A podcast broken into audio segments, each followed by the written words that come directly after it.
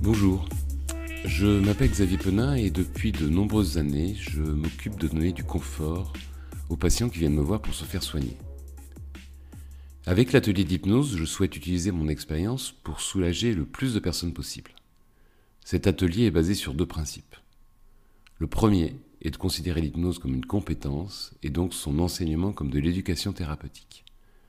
Dans l'atelier, les participants ne sont pas des patients, mais des apprentis ou des apprenants, comme vous préférez. La différence entre le patient et l'apprenant, c'est que ce dernier est beaucoup plus actif dans sa prise en charge. Le second principe concerne l'importance du travail en groupe. L'hypnose est une forme de communication interpersonnelle et j'ai constaté que l'apprentissage de l'hypnose est plus facile et plus rapide à plusieurs qu'en individuel. Dans cet épisode d'introduction, je vais vous détailler successivement ces deux points. Développons donc maintenant ma vision de l'hypnose comme une compétence. C'est au départ mon expérience de dentiste utilisant l'hypnose qui m'a conduit à voir l'hypnose comme une aptitude et mon travail d'hypnotiste comme de l'apprentissage ou de l'éducation thérapeutique. J'ai toujours été surpris qu'avec des patients anxieux ou même carrément phobiques, une ou deux séances suffisaient dans la plupart des cas pour que la personne devienne autonome. Très rapidement, après deux ou trois séances, je pouvais leur dire Maintenant, vous savez comment faire. Et en effet, le patient arrivait à se prendre en charge. Il avait appris à gérer son rapport à la réalité et à mobiliser ses ressources des ressources qu'il ne soupçonnait même pas, de telle sorte que je n'avais plus besoin de faire d'hypnose. Il me suffisait de réaliser l'acte clinique pour lequel il était venu. Le patient avait une nouvelle compétence, la possibilité d'avoir accès à ses ressources inconscientes. Cette notion de ressources inconscientes était très importante pour le grand psychiatre Milton Erickson, qui a renouvelé l'hypnose au XXe siècle. Accéder son inconscience, c'est retrouver des ressources, des apprentissages et des compétences oubliées ou cachées. C'est aussi ce qu'avait dit Émile Coué avec sa phrase Je vais vous apprendre à faire quelque chose que vous désireriez faire, mais que vous croyez incapable de faire. Voyez qu'on est très très loin de l'inconscient des psychanalystes. Au lieu de refouler ce qui serait dans notre inconscient, on va aller y chercher les apprentissages et les automatismes avec lesquels on augmentera considérablement nos performances. On trouve une bonne illustration de ces aptitudes chez les sportifs et chez les artistes. Par exemple, le grand footballeur Pelé décrit très bien ce qu'il ressentait quand il jouait au foot. Il dit J'ai ressenti comme un étrange calme.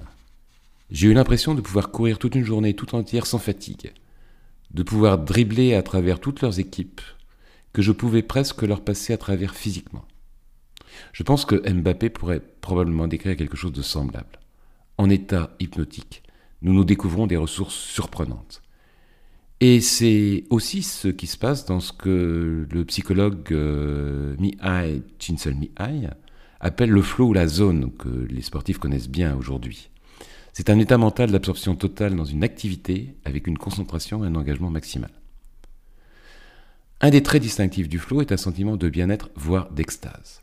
Et pendant ces moments, le rapport à la douleur est profondément modifié. C'est comme si les douleurs s'éloignaient, restaient à distance et ne nous dérangeaient plus.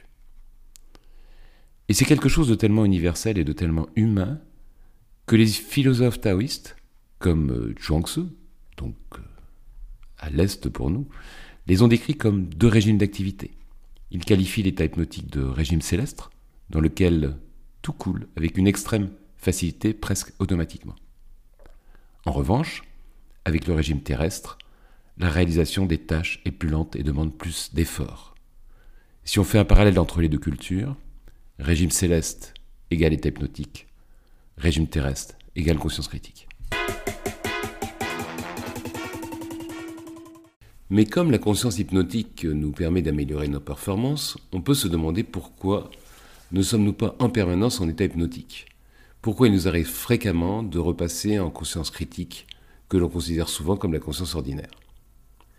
Simplement parce qu'il y a des choses très utiles que l'on ne sait pas faire en conscience hypnotique comme apprendre, raisonner, réfléchir, calculer.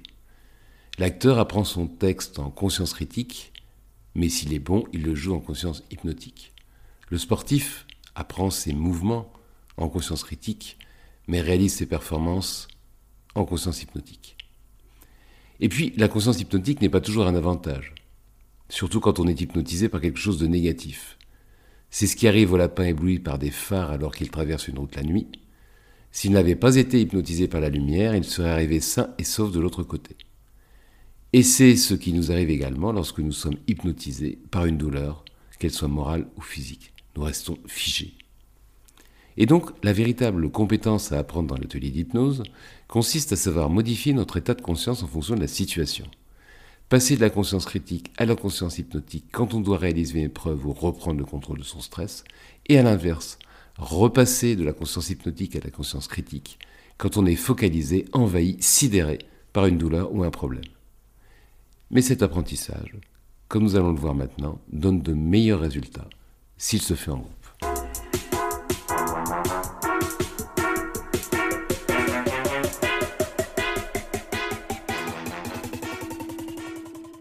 Travailler en groupe avec l'hypnose se révèle particulièrement riche. En effet, on peut facilement décrire l'état hypnotique en termes de processus relationnel inconscient. L'hypnose, c'est aussi la multitude des interactions, souvent inconscientes, qui donnent de la cohésion au groupe humain et qui se développent à l'insu des protagonistes. Dans la nature, les chances de survie d'un individu solitaire ou même d'une famille isolée sont assez faibles. Les humains existent parce qu'ils savaient se regrouper. Le groupe protège et sécurise les individus. Nous connaissons tous l'expression l'union fait la force. Cette force du groupe est issue d'une forme d'âme collective qui nous fait penser, sentir et agir d'une façon différente de celle dont chacun de nous penserait ou agirait isolément. Dans le groupe se crée une dynamique nouvelle qui conduit les individus à reconsidérer leurs problèmes et leurs souffrances sous un autre angle avec le soutien du groupe. Comme dans la chanson You'll never walk alone et nous ne marcherons plus jamais seuls.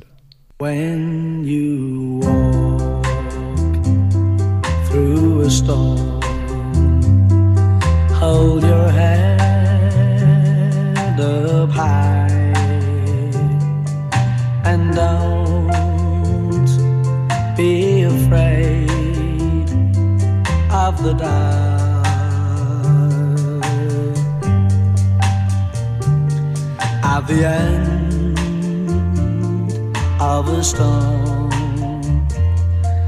There's a golden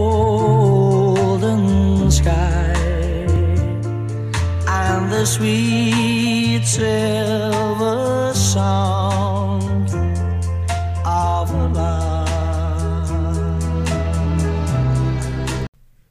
Les groupes restreints de 5 à 10 personnes avec lesquels je travaille dans l'atelier d'hypnose sont les éléments de base de la constitution et de la socialisation des individus.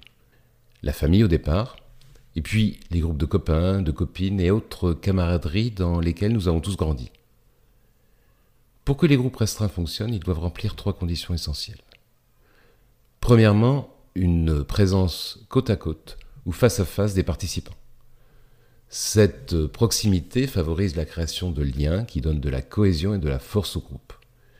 Les participants s'apportent un soutien mutuel qui leur donne un sentiment de sécurité. Cette enveloppe protectrice et soutenante autorise l'expression de sentiments ou d'attitudes qu'habituellement, dans la vie courante, on a tendance à réprimer et à cacher. Le deuxième point important, c'est un imaginaire commun. En groupe, chacun va découvrir très vite que les difficultés, les modes de réaction et de défense, ainsi que les espérances sont très très semblables. Au lieu d'être vécu dans la honte et dans l'isolement, les symptômes peuvent être partagés. Ce simple facteur a déjà un effet bénéfique. Et enfin, troisièmement, dans le groupe, il y a une expérience partagée, c'est-à-dire une activité commune à tous. Le groupe fonctionne comme une équipe. Nous apprenons les uns des autres. La mise en commun des exercices d'hypnose favorise l'apprentissage et les possibilités de changement. Tous les membres du groupe partagent les bénéfices de cette expérience commune. Les progrès des uns bénéficient aux autres. On constate souvent que les participants revisitent, chacun à sa façon, les exercices d'hypnose. Ils s'expliquent mutuellement leur vision des choses. Ils développent ainsi une capacité et des compétences pédagogiques d'autant plus efficaces qu'ils n'ont pas, à la différence euh, de l'animateur, de statut particulier. Et donc cette compétence ne risque pas d'entraîner de relations de dépendance et se trouvera ainsi plus facilement acceptée.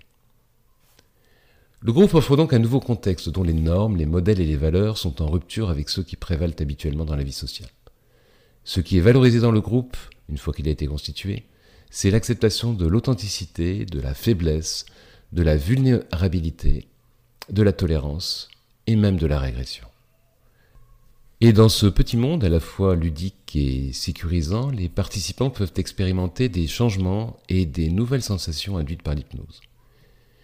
Les expériences hypnotiques sont toujours surprenantes, que ce soit la motricité inconsciente ou les modifications des sensations douloureuses.